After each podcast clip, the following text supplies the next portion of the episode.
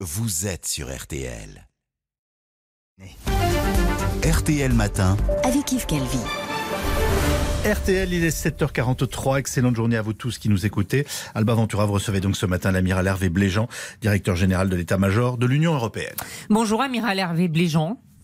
Oui, bonjour. Merci d'être avec nous ce matin en direct de Bruxelles. Je précise, amiral, que vous êtes rattaché au chef de la diplomatie européenne, Joseph Borrell. C'est vous qui êtes chargé de l'approvisionnement des armes pour l'Ukraine. Et vous avez une double casquette. Vous êtes aussi chef d'émission de l'Union européenne sur le terrain en Centrafrique, au Mali, au Mozambique et en Somalie. On va y revenir, bien sûr. Amiral, à propos de l'armement, est-ce que c'est bien l'Ukraine qui a fait sa liste, si je peux m'exprimer ainsi, des armes dont elle avait besoin? Oui, absolument. Donc, ce que ce que nous avons mis en place depuis euh, bah, le début de, l'invasion russe euh, de l'Ukraine, euh, c'est ce qu'on appelait en, bon français une clearinghouse euh, cell, donc une cellule de, coordination pour rassembler toutes les demandes euh, des autorités ukrainiennes, des autorités militaires ukrainiennes sur l'équipement dont ils ont besoin pour continuer leur résistance face à l'envahisseur mmh.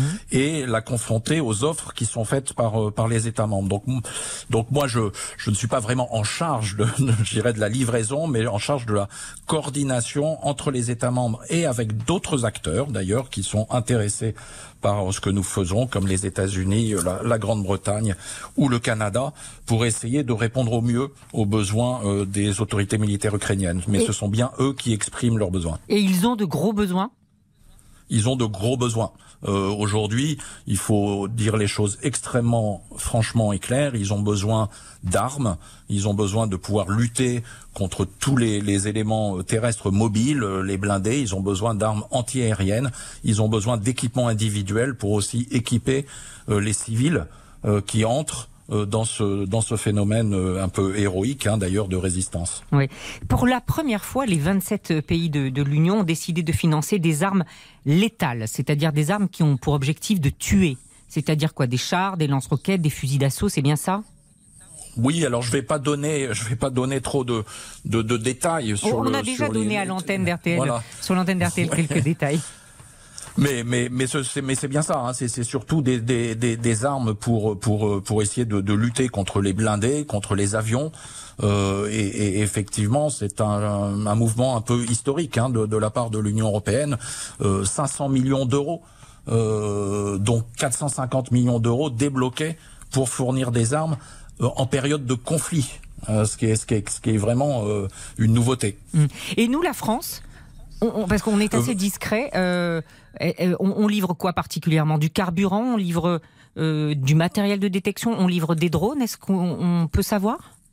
Alors, je, moi, moi euh, honnêtement, pour le moment, je ne sais pas, je ne connais pas le détail de ce que livre la France, mais je sais que la France participe euh, à la hauteur de, son engagement euh, opérationnel à, à, cet effort de guerre. Mais, je n'ai pas le, détail encore de, la contribution française. Je comprends que vous ne pouvez pas tout nous dire, amiral, mais euh,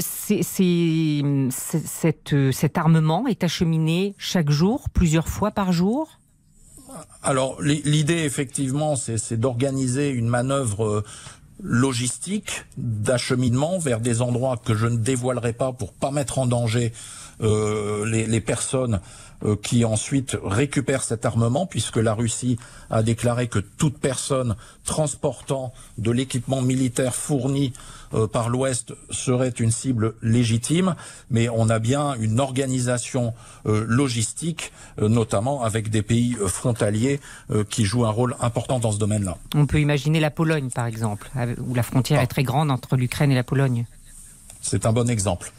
Amiral, ça peut marcher. Enfin, on est face à la deuxième puissance militaire. Euh, cette livraison d'armes, ces livraisons, cet approvisionnement, vous croyez que ça peut faire basculer les choses? Alors je ne sais pas si ça va faire basculer euh, les choses. C'est, ça relève un peu de la, boule de cristal. Ce que je sais, c'est que je pense que le président russe avait envisagé que cette guerre soit terminée en une journée. Euh, nous sommes, nous entrons dans la septième journée euh, du conflit euh, et, et les forces ukrainiennes résistent toujours. Elles sont organisées. Elles, elles, savent ce qu'elles font, elles ont des tactiques bien au point et le commandement est toujours bien en place. Donc de toute façon, je crois qu'on n'a aucune question à se poser aujourd'hui. Tout ce qui pourra être fait pour retarder et éventuellement, euh, c'est plus du ressort du rêve sans doute, mais éventuellement euh, permettre d'arrêter euh, ce conflit avant une invasion totale de, de l'Ukraine. Je crois que nous n'avons euh, pas le droit de ne pas le faire. C'est ça, on entend dire que l'armée de Poutine s'enlise. On voit les images de ce convoi de blindés euh, de 60 km qui fait du surplace. Euh, il, faut, il faut comprendre que l'armée de Poutine est vraiment freinée Alors, je pense que, que elle, elle, est, euh, elle est arrêtée pour le moment pour reconstituer les stocks, pour regrouper, parce que ben, ils ont, ils se sont rendus compte que euh, des, un certain nombre d'unités euh, légères ne suffisaient pas, notamment à emporter les métropoles, hein, puisque l'objectif principal reste la, la capitale et euh, et euh, le gouvernement de Monsieur Zelensky. Oui. Euh, et donc je pense qu'aujourd'hui ils sont en train de regrouper leurs forces, de regrouper l'approvisionnement logistique et en munitions avant de déclencher une attaque qui sera sans doute massive, brutale et, avec euh, malheureusement sans doute beaucoup de civils euh, parmi les, victimes, puisqu'aujourd'hui on voit bien que, que, que les bombardements euh, ne discriminent pas entre les objectifs militaires et les objectifs civils. Amiral Hervé Bléjean, cette guerre en Ukraine, elle marque un revirement. En tout cas, l'Europe est unie pour financer les armes fournies à l'Ukraine. L'Allemagne a carrément brisé un tabou. Le chancelier Scholz parlait de changement d'époque. On est vraiment dans une nouvelle dimension. Est-ce que ça veut dire qu'on est sur le chemin d'une défense européenne ou d'une armée européenne? Alors moi je, crois, puisque ça fait un an et demi que je suis dans cette fonction et que je, travaille aux côtés euh, d'autres ici à Bruxelles sur euh, l'ambition euh, dans le domaine de la défense et sécurité de, l'Union européenne, notamment au travers des, travaux sur la boussole stratégique. Mais, je crois que nous sommes vraiment à, un tournant. Je crois que les on, on, il s'est plus passé en trois jours pour la construction de la défense européenne que dans les 20 ans euh, qui ont précédé cette, cette période. Donc c'est effectivement un moment historique. En tout cas, euh, l'armée européenne, elle, elle, existe déjà, c'est l'armée des États membres, mmh. mais l'ambition, elle est en train de l'ambition, elle est en train de changer pour l'affirmation d'une Europe puissance. Mais on dit que notre Europe, elle est complètement désarmée. Euh, se pensant pendant des années à l'abri de l'OTAN, les budgets militaires ont été réduits, peut-être un peu moins en France qu'ailleurs. Euh, c'est le patron de l'armée allemande qui disait nous sommes plus ou moins à sec. Alors effectivement, euh, les, les dividendes de la paix, en quelque sorte, oui. qui, qui, ont été un mauvais calcul, euh, mais, mais seule l'histoire euh, peut juger, euh, ont, ont, amené la plupart des, des, des, des États membres à, à, diminuer leur budget, un, un effort a été a été fait depuis quelques années. Euh, la, France est en train de dérouler une loi de programmation militaire cohérente. Euh, est-elle suffisante? Ce n'est pas à moi d'en juger, mais dans tous les cas, c'est une dynamique et c'est moi, dans, en presque 40 ans de carrière militaire, c'est la première fois que je vois une loi de programmation militaire qui est appliquée euh, dans son intention et dans sa réalité. Euh, beaucoup d'autres pays sont engagés dans cette dynamique. Nous, l'avons été un peu, un peu forcé de façon un peu brutale par les, deux administrations américaines précédentes, mais, au fond, euh, ce qui nous a été demandé euh, d'augmenter euh, nos, capacités militaires en Europe pour pouvoir nous-mêmes prendre en charge notre défense et notre sécurité, ça me paraît juste. Mmh. Amiral, vous qui allez souvent en mission en Centrafrique, mais aussi au Mali, vous qui avez vu agir sur le terrain le groupe Wagner, ces mercenaires russes dont on dit qu'ils sont à la solde du Kremlin, est-ce que vous avez des éléments ce matin selon lesquels Vladimir Poutine est à la manœuvre avec le groupe Wagner pour tuer le président ukrainien Zelensky? Alors je n'ai pas d'éléments précis sur ce point, mais, si je vous parle de Wagner, effectivement, euh, moi j'y suis confronté, ça m'a amené notamment en République centrafricaine à suspendre euh, l'entraînement des unités constituées euh, des armées centrafricaines parce qu'il était devenu intolérable qu'elles soient ensuite employées par Wagner. Ce que je sais, c'est que c'est une société militaire privée qui est évidemment un proxy euh, de la Russie.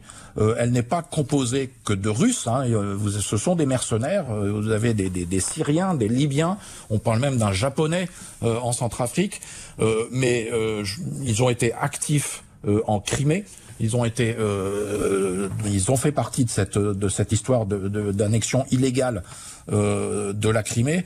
Donc donc je ne peux pas imaginer qu'il ne soit pas utilisé aujourd'hui parce que cette société militaire privée, privée n'a aucune ne se sent aucune obligation de respecter le, le, le droit humanitaire. Hmm. Euh, et, et, donc, on peut imaginer.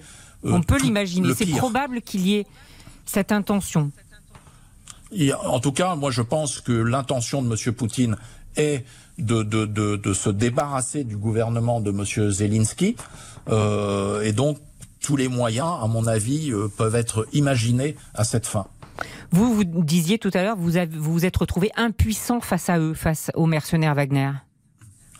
Bah, impuissant, oui, parce que moi, les missions que je commande, ce ne sont pas des missions de, de combat, ce ne sont pas des missions qui, qui peuvent remplacer l'accompagnement opérationnel euh, qui est nécessaire pour certaines des armées euh, africaines que, que, nous soutenons, euh, dont, dont celle de la République centrafricaine, et, impuissant parce que, parce faisant face à un, un gouvernement qui, qui a franchi le pas de l'utilisation de, de, cette société militaire privée, malgré toutes les allégations ou les, ou les d'ailleurs les, les, preuves que nous avons de leur implication dans, dans, dans des actes, des atrocités euh, commises euh, sur, le, sur le terrain de, de, de, la République centrafricaine.